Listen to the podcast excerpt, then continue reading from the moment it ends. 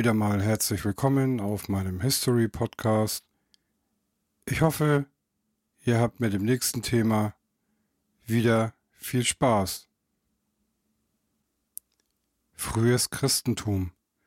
Der Streit der Apostel Petrus und Paulus und die Zerreißprobe der Urchristen. Nach dem Tod Jesu streiten die mächtigsten Köpfe des frühen Christentums erbittert über die Auslegung des Glaubens. Vor allem Petrus und Paulus verfolgen ganz eigene Pläne, so dass der Urgemeinde sogar die Spaltung droht. Die Geschichte des frühen Christentums ist das Drama zweier Männer, die aus einer jüdischen Sekte eine Weltreligion formen.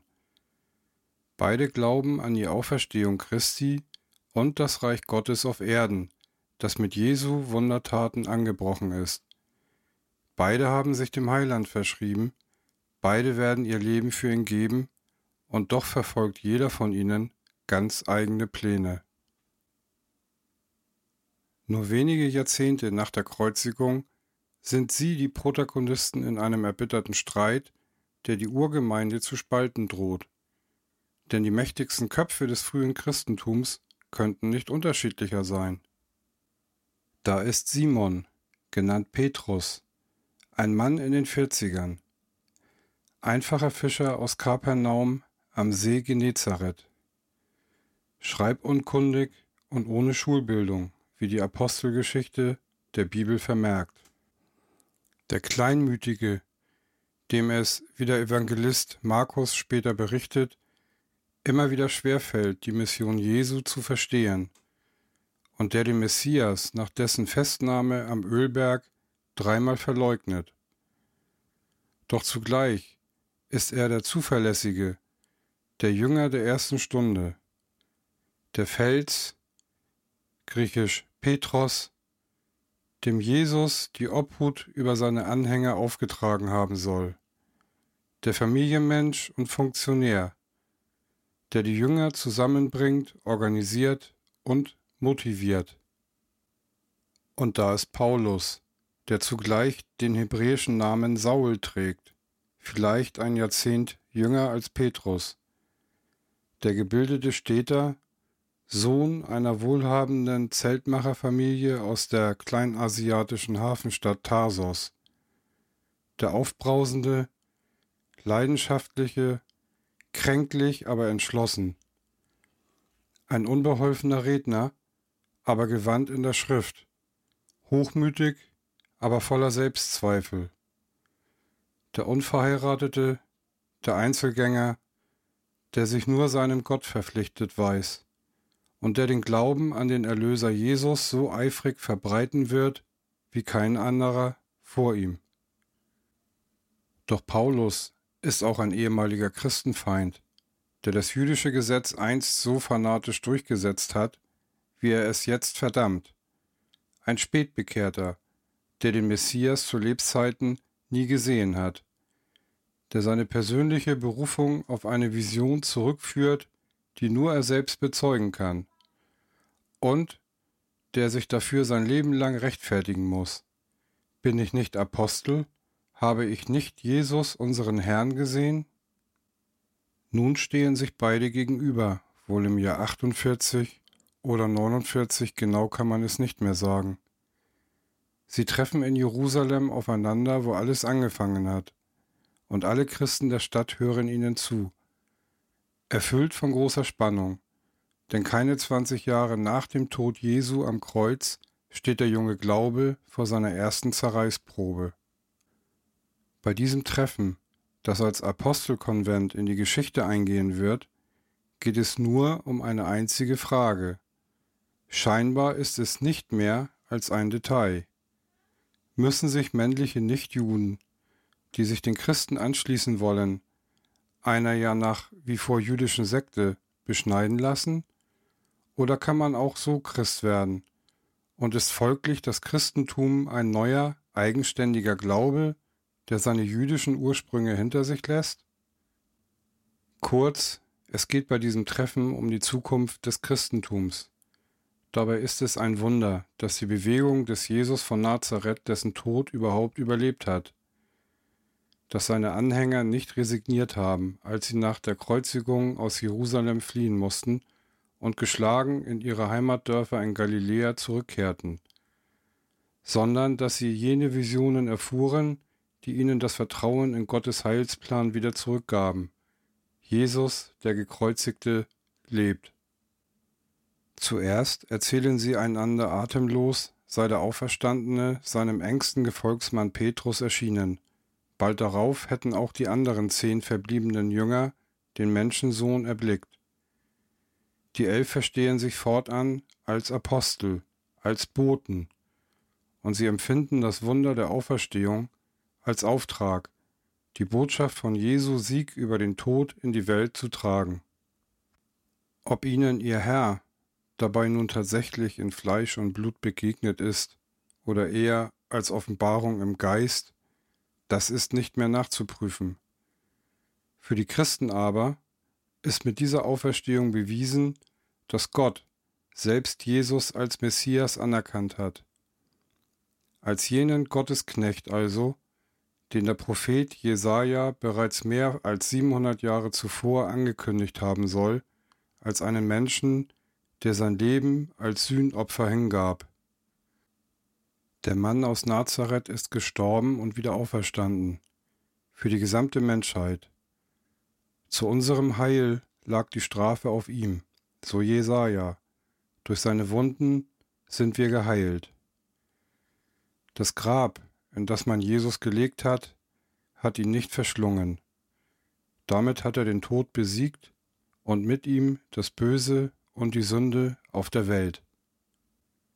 Die Auferstehung Jesu ist auch eine Bestätigung für das Reich Gottes, jene paradiesische Heilzeit, die mit Jesu Auftreten begonnen hat und die schon die jüdischen Propheten ersehnt haben. Dann wohnt der Wolf beim Lamm, der Panther liegt beim Böcklein, heißt es bei Jesaja. Man tut nichts Böses mehr und begeht kein Verbrechen. Dass das Reich Gottes angebrochen sei, trifft vielerorts auf offene Ohren. Etliche jüdische Sekten erwarten die letzten Tage mit Inbrunst, etwa die Essener, die sich als Erwählte einer neuen Schöpfung verstehen. Vor allem aber sind es die Verzweifelten im Land, die im Reich Gottes die letzte Hoffnung auf ein würdiges Leben sehen, die Knechte und Tagelöhner, die Kleinbauern und Fischer, die Hirten und andere Landbewohner, die unter Hungersnöten, Seuchen und Verschuldung leiden, sowie unter der römischen Fremdherrschaft und prunksüchtigen Provinzfürsten, die ihnen immer höhere Steuern abverlangen. Für die Anhänger Jesu steht die Vollendung des Gottesreichs unmittelbar bevor, die zweite Wiederkehr Christi auf Erden. Denn hat der nicht gepredigt, dass die Zeit erfüllt sei, und das Reich Gottes nahe? Und obwohl sich unter den frühen Christen schon bald der Verdacht erhärtet, dass sie in ihrer Generation mit Jesu Herrschaft auf Erden nicht mehr rechnen können, ist die Hoffnung auf das Gottesreich so stark, dass der neue Glaube auch dann nicht zu wanken beginnt, als die ersten Anhänger Jesu sterben, ohne die Heilzeit erlebt zu haben. Und es ist ausgerechnet Petrus, der Schwache, dem es gelingt, kurz nach Jesu Kreuzigung im Jahr 30 die Versprengten wieder zu sammeln. Unter seiner Führung ziehen die Anhänger des Nazareners fortan predigend durch das Land. Ihr Ziel ist Jerusalem. Dort soll, wie der Prophet Jesaja einst vorausgesagt hat, das neue Reich errichtet werden. Und so verkündigen die Jesus-Jünger schon sieben Wochen nach dem Tod des Messias die frohe Botschaft in der heiligen Stadt. Jesus Christus ist auferstanden. Sünde und Tod haben ihre Macht verloren. Jerusalem ist wie geschaffen für ein solches Reich, das, gemäß Jesu Worten, nicht von dieser Welt ist. Es ist eine Metropole fast ohne Handel und Wandel, umgeben von regenarmen Hochland, wertlosem Boden und schwierigen Verkehrswegen. Die heilige Stadt lebt fast ausschließlich von der und für die Religion. Ihr einziger Wirtschaftsfaktor ist der jüdische Tempel. Dort missionieren nun Petrus und die anderen Jünger. Und wie alle anderen Juden nehmen auch die Anhänger Jesu an den Kulthandlungen im Tempel teil. Anschließend aber versammeln sie sich in Gruppen von 20 bis 30 Personen zu gemeinsamen Mahlzeiten in ihren Häusern, wohl nach antiker Sitte am Abend um die Zeit des Sonnenuntergangs. Gemeinsam verzehren sie, was jeder von ihnen mitgebracht hat. Sie geben Acht, dass auch die Ärmsten genug bekommen. Meist ist es für alle die einzige sättigende Mahlzeit des Tages. Doch wenn sie sich am Ende des Abends zum gemeinsamen Gebet erheben, finden sie Worte, die im Judentum neu sind. Mit erhobenen Händen beten sie, Vater unser, der du bist im Himmel. Denn sie verstehen sich nicht mehr wie andere Juden als Gottes Untertanen, sondern als dessen geliebte Kinder. Und sie flehen, dass endlich die Zeit der Erlösung anbrechen möge. Maranatha, rufen sie in aramäischer Sprache. Komm, Herr. Und noch etwas unterscheidet die Anhänger Jesu von allen anderen Juden. Sie helfen einander in einem Ausmaß, das in der Antike unerhört ist. Ihre bedingungslose Nächstenliebe kennt keine Parallele, weder unter den Religionen in Rom, noch in Griechenland oder im alten Ägypten. Wer kann, stellt seine Häuser und Güter der Gemeinde zur Verfügung, die Arme und Witwen aus einer Gemeinschaftskasse unterstützt. Alle sind gleich, denn so legen die Apostel die Lehre Jesu aus. Es gibt nicht mehr Juden und Griechen, nicht Sklaven und Freie, nicht Mann und Frau, denn ihr alle seid einer in Jesus Christus. Noch haben sich in den Gemeinden weder Priester noch Hierarchien etabliert. Selbst jene vielleicht schon von Jesus ausgewählte Kerngruppe der Jünger um Petrus, die für den Dienst am Glauben auf Beruf und Besitz verzichten, sind nur Erste untergleichen. Ihre Zahl repräsentiert die zwölf Stämme der Gründerzeit Israels, die sich nach jüdischer Tradition in der Welt zerstreut haben, die sich jedoch zum Anbruch des Gottesreichs erneut zum erwählten Volk zusammenfinden sollen. Die meisten der Menschen, die der neuen Lehre Jesu folgen, sind in diesem Israel aufgewachsen. Sie sprechen Aramäisch und werden in der Apostelgeschichte Hebräer genannt. Immer häufiger aber schließen sich auch Juden der Bewegung an, die aus der Diaspora nach Jerusalem zurückgekehrt sind. Sie verständigen sich in einer anderen Sprache, Griechisch, und sind geprägt von griechischer Kultur und Philosophie. In den Gemeinden der neuen Bewegung bilden diese Hellenisten, die den auf Aramäisch gehaltenen Gottesdiensten meist kaum folgen können, bald ihre eigenen Gruppen. Sie gründen ihre eigenen Synagogen, Kirchen gibt es zu dieser Zeit noch nicht, feiern ihre eigenen Gottesdienste auf Griechisch. Sie wählen auch eigene Sprecher, die sie in der Gesamtgemeinde vertreten darunter einen besonders eifrigen Prediger namens Stephanus. Und viele dieser Hellenisten bringen ein eigenes Verständnis des jüdischen Gesetzes, das für die frühen Christen ja nach wie vor gilt, aus der Diaspora mit. Für sie zählen weniger die 248 Gebote und 365 Verbote der Bücher des Mose, der Tora, denn vor allem die Kultvorschriften ließen sich in der Diaspora fern vom Tempel ja gar nicht praktizieren.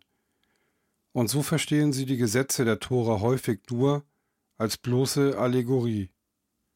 Für viele Diaspora-Juden ist daher der Sinn der Gesetze wichtiger als der Text. Sie beziehen aus den Büchern Mose nur noch grundlegende Normen wie etwa die zehn Gebote, die das Verhältnis zwischen dem Menschen und der Menschen zu Gott regeln und die ihnen auch im Licht der griechischen Philosophie einleuchten, unter deren Einfluss sie aufgewachsen sind. Im Jahr 33 oder 36 kommt es in Jerusalem zu einem gewaltsamen Konflikt. Ein aufgebrachter Mob treibt Stephanus aus der Stadt und steinigt ihn zu Tode. Die jüdischen Behörden stellen sich auf die Seite der Lynchmörder. Sie lassen die hellenistischen Parteigänger des Märtyrers züchtigen und verbannen. Für die dezimierte Gemeinde Jerusalems, die jetzt fast nur noch aus Hebräern besteht, ist diese Vertreibung eine Katastrophe.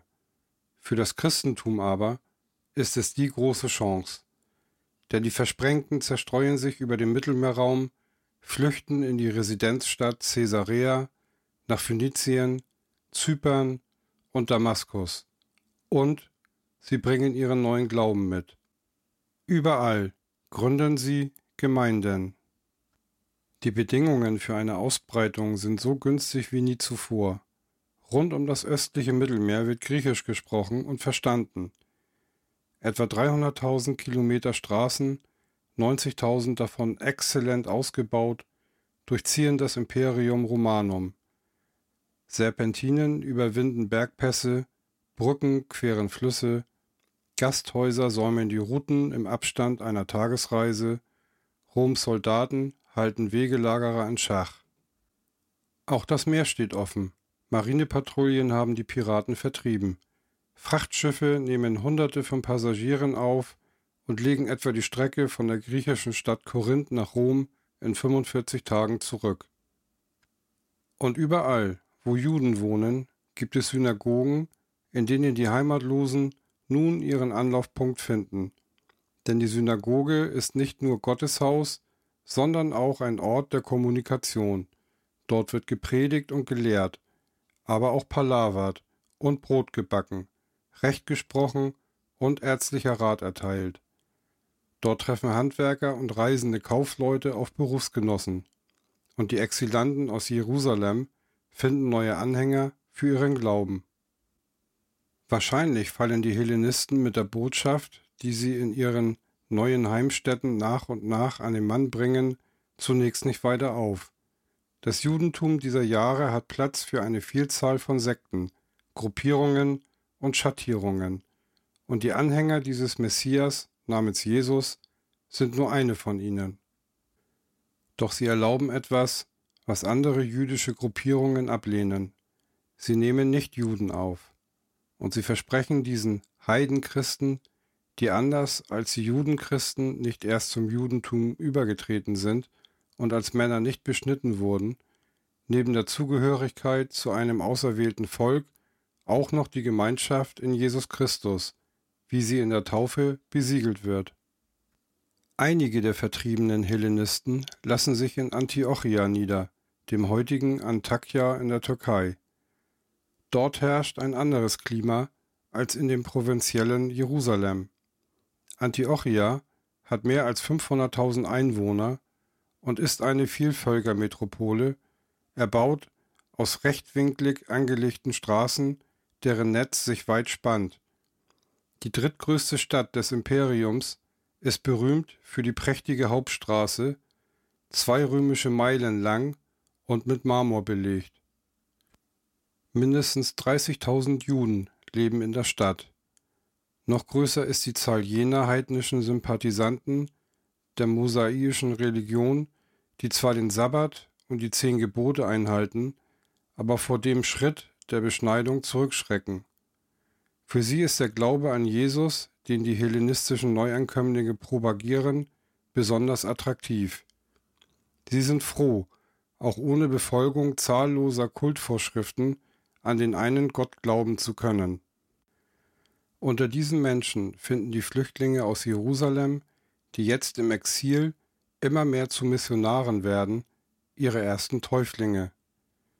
Und hier nimmt auch die Außenwelt die Anhänger Jesu erstmals nicht mehr vornehmlich als jüdische Gruppe wahr, sondern als Christianoi, als Leute des Christos, griechisch für der Gesalbte, eine Übersetzung des aramäischen Meschia, Messias.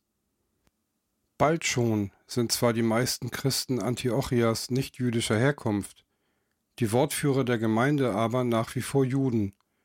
Ihr wichtigster Kopf ist der Zypriot Barnabas, ausgewiesener Kenner von Schrift und Tradition. Um das Jahr 42 holt dieser Barnabas einen vielversprechenden Glaubensbruder aus dem gut 200 Kilometer entfernten Tarsos nach Antiochia. Sein Name ist Paulus.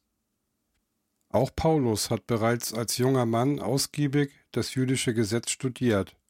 Mehr noch, seine Familie hängt der pharisäischen Glaubensrichtung an, die der Tora besonders radikal folgt und den Regelkanon laufend für den Alltag auslegt. Zur Vertiefung seiner Studien ist er, so sagt es die Apostelgeschichte, sogar mit etwa 15 Jahren nach Jerusalem gegangen. Und dort hat er wohl auch zum ersten Mal von Jesus Christus und dessen Anhängern gehört. Schon bald wird Paulus zu einem fanatischen Hüter des jüdischen Gesetzes. Für einen wie ihn muss der neue Glaube ein Skandal sein, ein Krimineller, als Verbrecher verurteilt und zudem jämmerlich am Kreuz hingerichtet, soll der lang ersehnte Messias sein?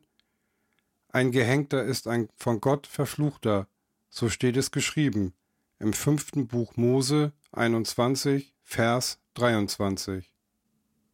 Paulus beschließt, die christlichen Ketzer zu vernichten, wie es in der Apostelgeschichte heißt. Vermutlich denunziert er die Anhänger Jesu bei der Synagogenleitung, beschimpft sie, wird vielleicht auch handgreiflich. Und offenbar scheut er nicht einmal den Weg in das mehr als 200 Kilometer entfernte Damaskus, um auch dort die christliche Gemeinde zu bedrängen. Für das, was auf dieser Reise im Jahr 33 geschieht, gibt es nur einen einzigen Zeugen, Paulus selbst. Ist es, wie die Apostelgeschichte erzählt, ein Licht vom Himmel, das ihn umstrahlt? Ist es, wie er selbst behaupten wird, der Heiland in Person, der ihm erscheint? Jedenfalls ist Paulus nach diesem Erlebnis nicht mehr derselbe. Er war drei Tage blind, wird die Apostelgeschichte berichten. Er aß nicht und trank nicht. Ein Christ aus Damaskus gibt ihm, so die Überlieferung, mit Gottes Hilfe das Augenlicht wieder zurück. Paulus löst sich von den Pharisäern und schließt sich jenen Unerhörten an, die er eben noch drangsaliert hat. Er lässt sich taufen, missioniert nun unter den Juden von Damaskus. Zunächst stößt der Mann, der gerade noch als Glaubenspolizist aufgetreten ist, auf Misstrauen und wird bisweilen auch selber verfolgt. Einmal gelingt ihm, wie die Apostelgeschichte berichtet, in der letzten Minute die Flucht in einem Tragekorb, mit dem ihn Gefährten an der Außenseite der Stadtmauer abseilen. Doch die Wucht seiner Bekehrung erfüllt ihn mit doppeltem Eifer. Er reist sogar nach Arabien und in seine kleinasiatische Heimat, um auch dort vom auferstandenen Christus zu berichten. So erfolgreich streut er die frohe Botschaft, dass Barnabas auf ihn aufmerksam wird und ihn zu sich nach Antiochia holt. Von dort aus bricht Paulus mit seinen neuen Glaubensbrüdern nun zu ausgedehnten Missionsreisen nach Zypern und Kleinasien auf. Und er tauft die Neubekehrten nach hellenistischer Manier, also ohne sie auf das jüdische Gesetz zu verpflichten. Auch die Beschneidung der Männer ist keine Bedingung mehr für den Übertritt zum neuen Glauben. Gerade aber kommt dieses Gesetz in der Urgemeinde zu Jerusalem zu neuen Ehren. Denn nach der Vertreibung der Hellenisten hat ein neuer Mann die Organisation der christlichen Gemeinde übernommen, Jakobus, ein Bruder von Jesus. Ihm liegen die Regeln der Tora besonders am Herzen, und er will sie durchsetzen.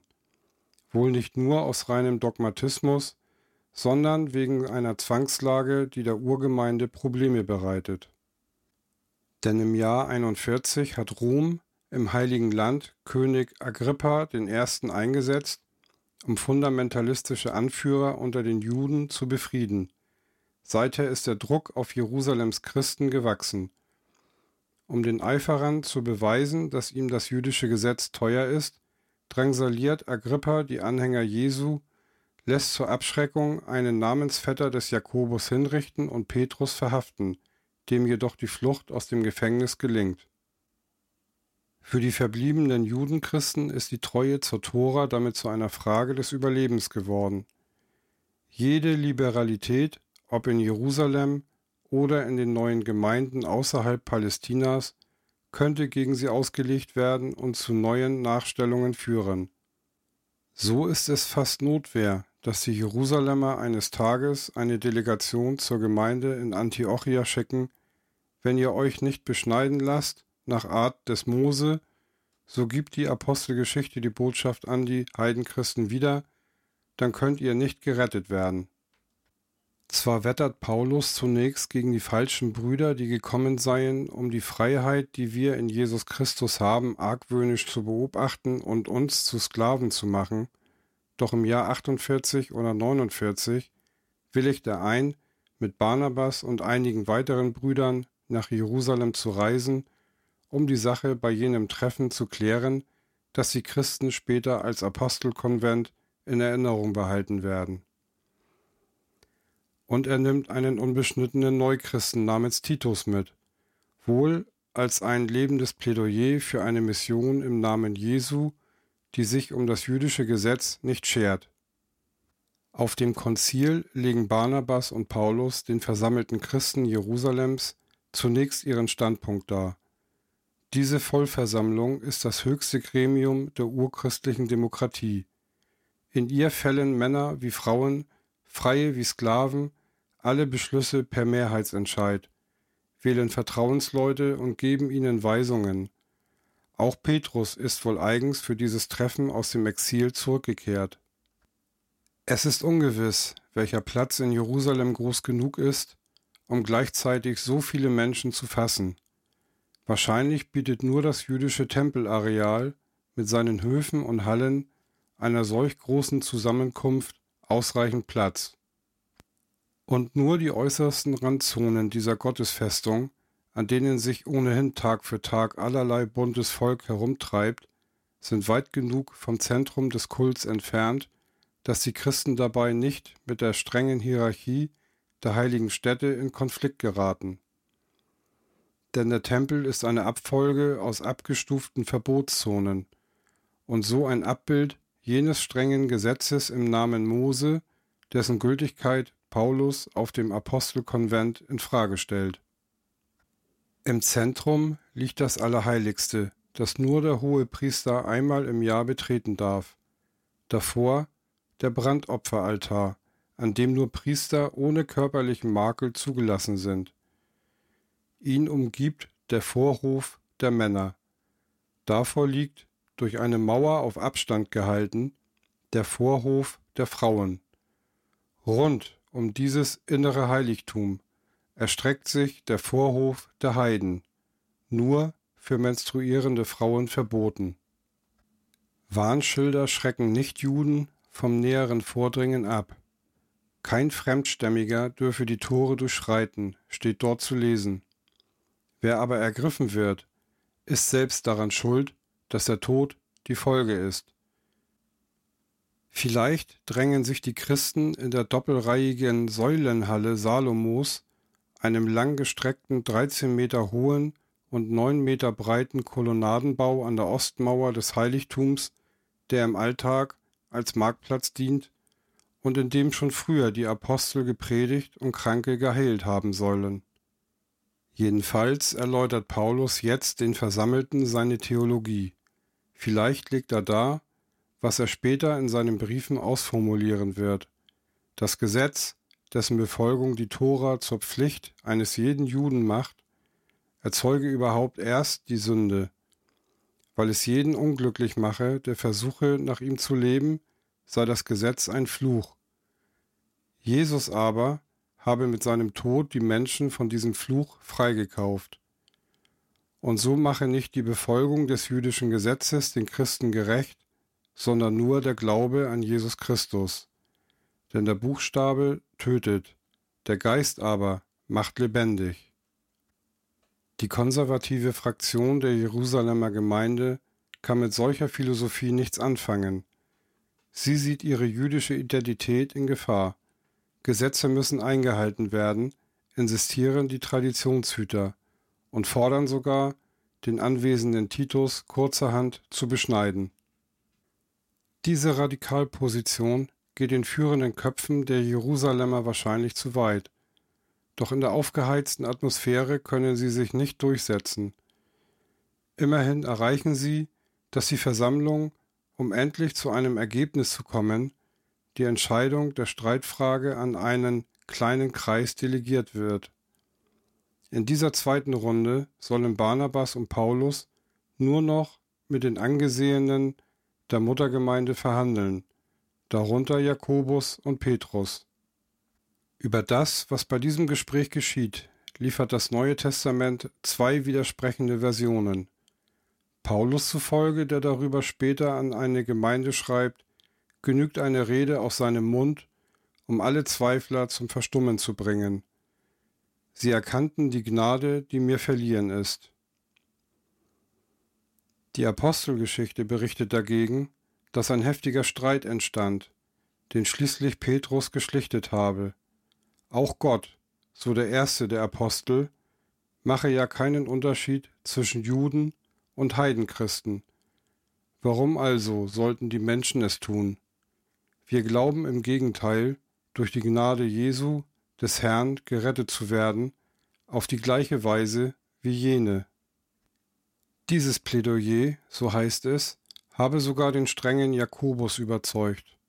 Darum halte ich es für richtig, habe der Führer der Jerusalemer Christen erklärt, den Heiden, die sich zu Gott bekehren, keine Lasten aufzubürden, also keine Beschneidung, kein Zwang zur Einhaltung der rituellen Gebote der Tora. Die Debatte endet in Einigkeit. Petrus und Jakobus reichen Paulus und Barnabas die Hände, ein Kompromiss wird vereinbart, der wie eine Arbeitsteilung aussieht, aber darüber hinaus symbolische Kraft hat. Paulus und Barnabas sollen fortan die Botschaft zu den Heiden tragen. Die Männer der Jerusalemer Urgemeinde missionieren derweil unter den Juden. Zudem sollen, um den Zusammenhalt zu stärken, die Auslandschristen die bedrängte Urgemeinde fortan mit einer Kollekte unterstützen. Darüber hinaus gibt es keine Auflagen für die Christen in Antiochia. Und auch Titus kann unbeschnitten abreisen. Das heißt, die tolerante Praxis der antiochenischen Mission ist nun akzeptiert. Auch wer sich ohne Beschneidung taufen lässt, ist vollwertiger Christ. Diese Entscheidung öffnet das Christentum für die Welt und bewahrt es womöglich davor, eine von vielen unbedeutenden jüdischen Sekten zu bleiben. Denn erst jetzt wird die von den Hellenisten betriebene Mission, zu der es bis dahin eher zufällig und punktuell gekommen war, zur gezielten Strategie, die auch die Rückendeckung der Urgemeinde hat. Und ab jetzt erst trennt sich das Christentum mehr und mehr von seinen jüdischen Wurzeln, wird es zur eigenständigen Religion. Doch eine Frage hat das Konzil nicht geklärt. Wie sollen Juden und Heidenchristen in gemischten Gemeinden wie Antiochia zukünftig zusammenleben. Als kurz nach dem Kompromiss einer Abordnung der Jerusalemer Gruppe um Jakobus ihre Glaubensgenossen in Antiochia besucht und dabei feststellt, dass dort Christen jüdischer und heidnischer Herkunft nicht nur zusammen beten, sondern auch gemeinsam zu Tisch sitzen, kommt es erneut zum Eklat zwischen Konservativen und Liberalen. Toleranz für Unbeschnittene, das ist schön und gut. Aber geben die Juden in der Gemeinde jetzt auch noch ihre Reinheitsgebote auf? Steht nicht geschrieben, trenne dich von den Völkern, wie die Tora die Nichtjuden nennt, und isst nicht mit ihnen? Petrus hält sich ebenfalls gerade in Antiochia auf und hat jetzt ein Problem. Bislang hat er ganz selbstverständlich an der Essensgemeinschaft mit den Heidenchristen teilgenommen, hat das gemeinsame Mahl sogar vor der eigenen Gemeinde verteidigt. Angesichts der Konservativen aus Jerusalem aber ist er unschlüssig. Lohnt es, wegen einer Mahlzeit die mühsam errungene Einheit der Kirche aufs Spiel zu setzen? Um die Jerusalemer nicht zu brüskieren, legt er fortan Wert darauf, nicht mehr mit Heidenchristen zusammen am Tisch gesehen zu werden. Auch die anderen Judenchristen in der Gemeinde tun es ihm nach. Doch das ist vermutlich nicht mehr als ein demonstratives Zugeständnis an die bedrohte Urgemeinde in Jerusalem. Die wird gerade von jüdischen Eiferern bedrängt, die mit Gewalt die Reinheit des Glaubens zu behaupten suchen. Das Ganze ist also vermutlich ein rein politischer Akt und daher nur von begrenzter Gültigkeit. Denn schon bald darauf einigen sich Antiochia und Jerusalemer auf mehrere Absprachen, die es fortan den Heidenchristen erlauben, gemeinsam mit Judenchristen zu essen. So sollen sie unter anderem auf das Fleisch von Opfern heidnischer Rituale verzichten, sie dürfen keine mit Blut zubereiteten Speisen zu sich nehmen und nur Tiere verzehren, die geschächtet sind. Und selbst diese ermäßigten Regeln werden wohl binnen kurzer Zeit aufgehoben. Denn da die Zahl der Heidenchristen dank der Öffnung der Mission durch den Apostelkonvent nun rasant zunimmt, verringern sich die Bedeutung und der Einfluss der Jerusalemer Gemeinde zusehends. Für einen aber bedeutet der Besuch der Jerusalemer Glaubensbrüder eine handfeste Niederlage. Paulus. Ihm muss es scheinen, als seien die Speisevorschriften der Tora plötzlich wieder wichtiger als die Gemeinschaft der Gläubigen. Die umgefallenen Gemeindebrüder sind für ihn Heuchler, die Verrat üben am Evangelium. Auch Petrus kommt bei ihm schlecht weg. Aus Angst und Feigheit vor den Jerusalemern sei der erste Apostel eingeknickt. Schlimmer noch, der Fluch des Gesetzes sei durch die Hintertür zurückgekehrt. Verbittert sagt sich Paulus von der Gemeinde in Antiochia los und verbreitet das Evangelium nun auf eigene Faust. Damit nimmt er die Tradition jener unabhängigen Wanderprediger auf, die schon seit den ersten Tagen des neuen Glaubens durch die Lande ziehen. Systematisch dehnt er sein Missionsgebiet immer weiter nach Westen aus. In Makedonien betritt er erstmals europäischen Boden gründet schnell wachsende Gemeinden in den Städten Philippi und Thessaloniki. Er wird zum Nomaden, lebt meist ohne festen Wohnsitz, trotzt Gewalt und Verfolgung. Niemand habe so viele Mühen ertragen wie er, wird er in einem Brief an die Gemeinde in Korinth behaupten, war häufiger im Gefängnis, wurde öfter verprügelt. Fünfmal habe er die 39 Hiebe erhalten, die höchste jüdische Körperstrafe, dreimal wurde ich ausgepeitscht, einmal gesteinigt, dreimal erlitt ich Schiffbruch, eine Nacht und einen Tag trieb ich auf hoher See. Nächte habe er durchwacht, er trug Hunger und Durst, häufiges Fasten, Kälte und Blöße. Bei einem Aufenthalt in Jerusalem im Jahr 57 löst Paulus einen Tumult aus. Er soll einen Nichtjuden in den heiligen Tempelbezirk mitgenommen haben, ein Vergehen, auf das nach jüdischem Recht die Todesstrafe steht. Römische Soldaten greifen ein und verhaften den Apostel. Zwar sind Roms Behörden für das jüdische Gesetz gar nicht zuständig, doch liegt ihnen die öffentliche Ordnung am Herzen. Daher klagen sie Paulus wegen Unruhestiftung an, überführen ihn in die Provinzhauptstadt Caesarea und verurteilen ihn dort wahrscheinlich zum Tod.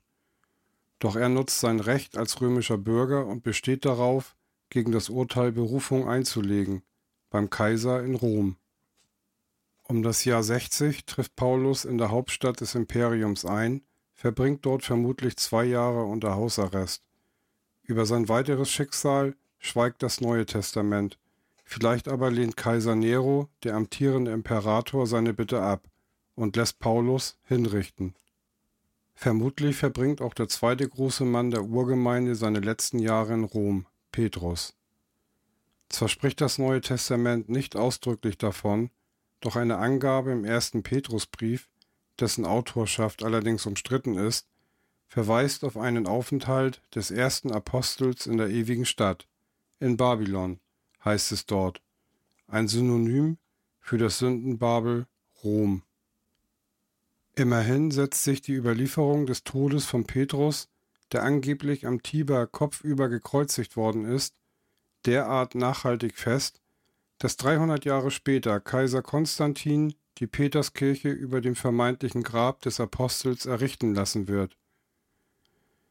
Die Urgemeinde in Jerusalem überlebt die beiden Apostel nur um kurze Zeit. Als die Truppen des neuen Kaisers Vespasian nach einem Volksaufstand im Jahr 70 Jerusalem zerstören und die Juden vertreiben, flüchten auch die Christen von dort, und der neue Glaube trennt sich nun endgültig vom Judentum. Seine Heimat ist nun kein Land mehr, sondern die ganze Welt. Denn überall, wo die Christen hinkommen, tragen sie ihre Botschaft weiter. Es ist eine Botschaft der Erlösung, wie sie in der antiken Welt unerhört ist. Der Tod ist besiegt, das Böse unterworfen. Und nicht das Gesetz macht selig, keine unnahbare Autorität, sondern allein der Glaube an einen Schwachen, einen Gescheiterten, der für die Sünden der Welt am Kreuz gestorben ist.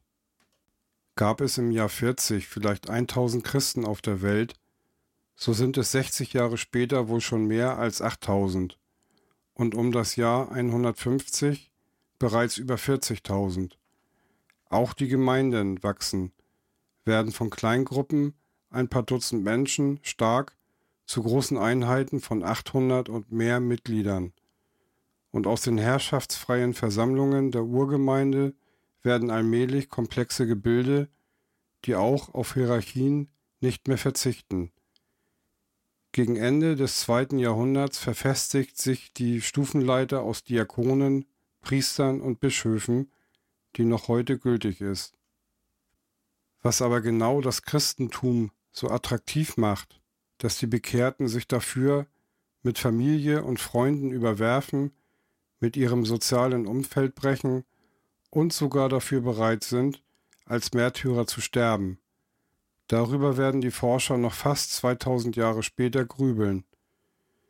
Sie werden die christliche Caritas ins Feld führen, jene radikale Nächstenliebe, welche die Fürsorge für die Armen andernorts der Willkür privater Gönner überlassen zur festen Einrichtung macht.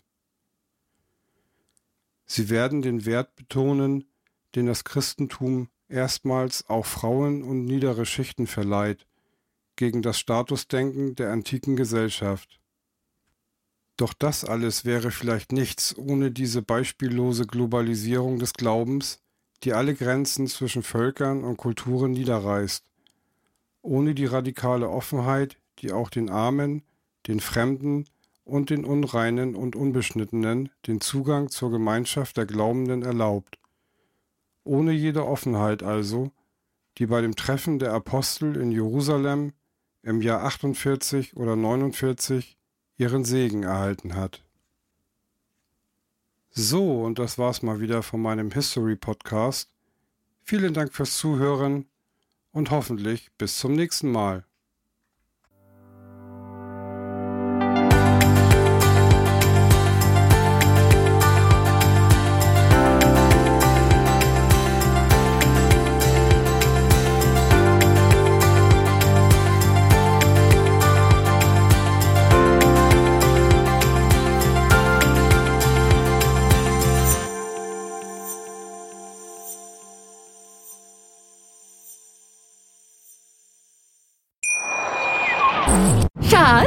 Bin neu verliebt. Was? Da drüben. Das ist er. Aber das ist ein Auto. Ja, eben. Mit ihm habe ich alles richtig gemacht. Wunschauto einfach kaufen, verkaufen oder leasen. Bei Autoscout24. Alles richtig gemacht.